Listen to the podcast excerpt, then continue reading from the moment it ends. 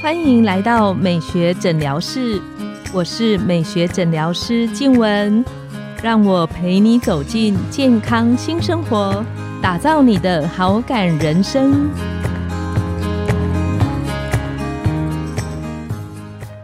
迎光临，我是你的美学诊疗师静文，让我陪你练习好感人生，走进健康新生活。今天我们邀请到的来宾是许元金医师，那我们请许医师跟线上的听众打个招呼，然后自我介绍。大家好，我是雅风诊所的许元金医师，平常专精做女性私密处保养治疗。许医师，因为你比较常接触到呃门诊的朋友在询问你关于私密处保养的这一块，是那你有没有看过什么样的保养的方式？你觉得是对私密处来讲可能比较不健康啊，或者是比较不好的？嗯，其实蛮多年轻的顾客他会觉得私密处有个味道，他就会很想把它洗干净。对，洗干净，甚至还有遇到就是在内裤上面喷香水的。对，反正大家就会觉得，哎，有一个味道好像怪怪的，好像就是性行为的时候，也许他会觉得，哎，男朋友闻到他那里有一个味道，不舒服。对。其实也不是怪怪味道，其实每个人都有自己特殊的体味，所以他就会觉得，哎，有那个有一个特殊的体味，会不会对方会觉得反而比较没有性欲啊，或什么的？而且有些人可能会觉得说，哎，我有气味啊，或者是有分泌物，他会想要把它洗干净。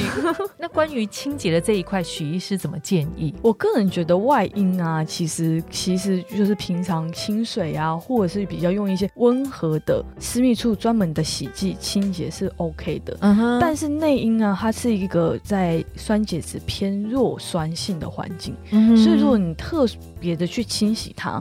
或是过度清洗它，都会影响破坏它原本的酸碱值，反而容易造成私密处的感染或发炎的。关于外阴清洁啊，我发现那些产品啊，连我自己看我都觉得非常的复杂。那像这么多的产品里面，许医师，你有觉得比较建议或是推荐的吗？其实我觉得一般的清洁就 OK 了。对我倒是没有特别推荐哪一种私密处的清洁剂，就是说我可能在洗的时候跟身体的沐浴。乳同一样，不用买私密处专用。糟糕，我们这样可能会被厂商抗议。其实我觉得就是正常的洗涤清水，然后也许用一点沐浴乳，这样其实就 OK 了。对，其实就蛮健康，也是蛮清洁的方式了。对，那会不会说呃，怎么样的方式你会觉得它清洁的比较过度？曾经有客人或门诊的患者跟你分享，他清洁过度造成的其他的问题吗？有有遇到清洁过度的，它黄，譬如说平常我们洗澡的时候，有些人会用一个洗澡的海绵球啊，对，他会就一直觉得我的私密处就是特别暗沉，我私密处就是味道很浓厚，他就会一直洗刷那边，其实到最后黄会变成那边过度的受伤。嗯，然后黄容易发炎。其实我们私密处妹妹是一个很特别的地方，它其实黄是需要我们多加爱护，黄不要太过于过度清洁，因为过度清洁可能会让那里的皮脂膜有一点受损发炎。对，有些朋友很可爱，他会问说，那有没有说，比方说建议，嗯，私密处保养里面还有没有什么要特别注意？许医师要提醒我们线上的听众的，有，譬如说啊，我们上厕所女。生啊，都是应该要由前往后擦。嗯哼，对。如果说你是由后往前擦，就会把肛门的一些细菌啊、病毒等等带到我们的会阴部。是对。然后另外呢，就是像刚刚我们说的，使用中性或弱酸性的清洁剂清洗外阴就好了。内阴通常是不用特别去做清洗的。然后呢，如果说你真的有私密处感染的时候，千万不要去泡澡。为什么呢？因为泡澡的话，它黄会让它感染的更严重。以外也会，譬如说你还去大众的澡堂，也有可能会感染给其他人，会有点交互交互的问题。对，所以我会建议说，感染期间就尽量不要泡澡了，就是可能就是泡澡或者是去泡温泉，就至少休息一两周吗？对，等它没有这个分泌物，譬如说比较黄啊、比较浓稠啊，或味道比较浓厚的时候再过去。关于就是贴身衣物的选择上，这个部分许医师的看法是什么？对，因为我们其实台湾夏天真的很闷热，嗯，对，然后私密处啊也会容易闷热，所以我会建议选棉质的内裤，然后是要每天清洁的哦，然后尽量不要穿的太紧身，因为很多人 他喜欢穿很小件、很可爱的，对，然后可能会有点勒肉的状况，那我就不建议了。对，因为如果你把私密处整个闷热闷住，那加上台湾的天气，那它就很容易造成，譬如说细菌的感染啊，不要包的太紧，这样子是。其实我们在门诊啊，我发现常常还有朋友会想要问我们一个部分，就是因为现在台湾运动风气比较盛行，是，所以很多人会做除毛的这个动作。对，但你除完毛之后，你就会突然发现，哎，奇怪，私密处的暗沉好像很明显，没错。所以他就会问你说，那那我怎么样去改善私密处的暗沉的这个部分？对，其实私密处暗沉啊，跟自己平常是不是常穿紧身裤蛮有关系的，有关系。对，因为你常穿紧身裤，它一直摩擦嘛，那摩擦板就比较容易造成色素的沉淀。嗯，对。那还有第二个因素就是，其实跟自己的女性荷尔蒙也有关系。对，所以在怀孕期间，女性荷尔蒙的改变也会比较容易造成，比如说私密处的暗沉等等的。嗯哼，那有没有什么样方式可以改善那个暗沉？还是已经暗沉就暗沉，没救了？我们最常听到朋友就问说：“那医生这个还有救吗？” 有救的。其实我们现在医疗这么发达，其实私密处暗沉就跟我们脸部有暗沉啊等等是一样的。其实我们可以透过譬如说一些镭射就可以达到改善。那如果说你真的觉得镭射对你来说比较困扰一点，因为毕竟可能需要一次一个月，嗯，要很多次的治疗，可能至少可能六次啊，或者是更多次。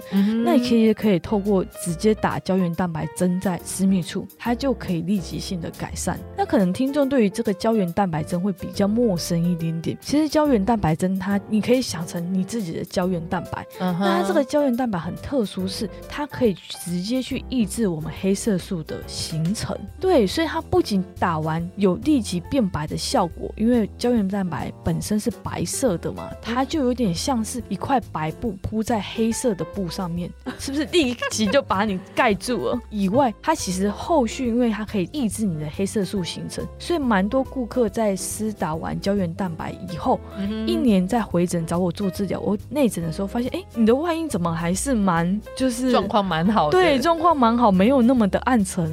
对，所以我觉得这个治疗是蛮有效果的。那还有一个部分就是，很多朋友会问说，关于胯下，胯下那个暗沉怎么改善？胯下的暗沉，我就会比较建议可以用镭射来帮忙了。那因为胯下它其实每天摩擦，所以其实很多人都说，徐医师，我想要治疗胯下的暗沉，然后我帮他做一些，譬如说镭射的治疗。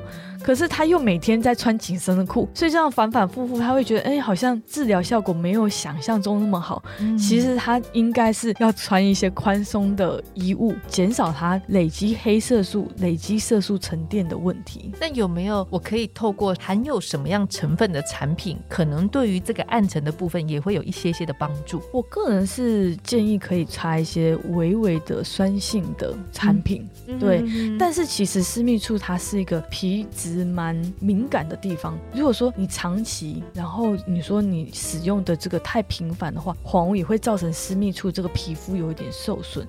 所以我觉得可能就是要量力而为，就是适量就好。可能就是每天稍微擦一下，睡前洗完澡稍微擦一下，可能美白相关的私密处专用的产品。对，嗯嗯。不过其实好像肤色的这个部分，本来每个人就都不一样。对，嗯。那徐医师有没有特别看过？什么样的求诊的朋友里面，你觉得他透过治疗，他可以进步到什么程度？我猜大部分的人比较想知道，就是，哎，也许我的肤色就这样，那可以进步到什么样的状态？对，其实啊，私密处它是一个蛮特别的地方，因为大部分的人一开始就是没有除毛，所以根本不知道他自己私密处的皮肤的颜色。嗯，对。然后他通常都是除完毛，或者是说，哎，有些人他是流行做一些什么蜜蜡除毛啊等等的，他会忽然发现，哎，我私密处怎么这么暗沉？然后很特别，是他隔壁的邻居又是大腿的内侧，偏偏又是我们全身上下可能最白的地方，这蛮有道理的，没错。所以你就可以想象一个黑人，然后旁边是坐坐了一个白人，哇，两张对比，就说他就会整个很忧郁，说医生，我那里怎么这么黑呀？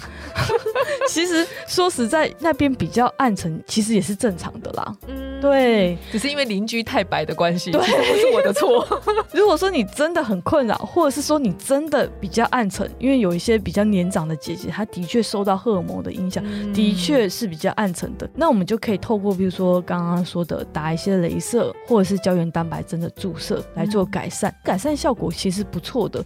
你可以把它想成原本是坏掉的水蜜桃，然后打完胶原蛋白针以后变得蛮粉嫩的水蜜桃，把它用水果想，你就觉得嗯，改善效果是不错的，是有感觉的，对，有感的。那我们可不可以邀请啊许医师为我们这一期做一个小结论？因为女生啊蛮在意就是私密处的味道啊跟分泌物的，所以其实不要过度的清洁，就一般洗澡性的清洁就 OK 了。那如果说你真的在意外阴的美白程度，其实可以擦一点点私密处专用的美白的保养品。但是也要适量哦，可能一天擦一次就好了。那当然，当你觉得私密处有一些刺痛痒，也许就是暗示着这个产品对你有点过敏，或者是皮肤真的有一点点受损了，就建议立即停止那个保养品。那当然，如果说你想要直接了当的做微整性的治疗，也是很可以的。我们透过比如说打一点胶原蛋白针的针剂在私密处，就可以立即性改善，而且它的持续效果有一年之久。我们很谢谢许医师这么精彩的分享。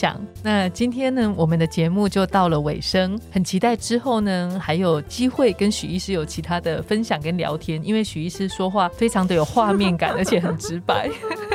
想要拥有好感人生，就从今天开始，每周一、三、五晚上十点，带你从日常好感练习，共创健康美学新生活。美学诊疗室欢迎再度光临，我们下次见，拜拜。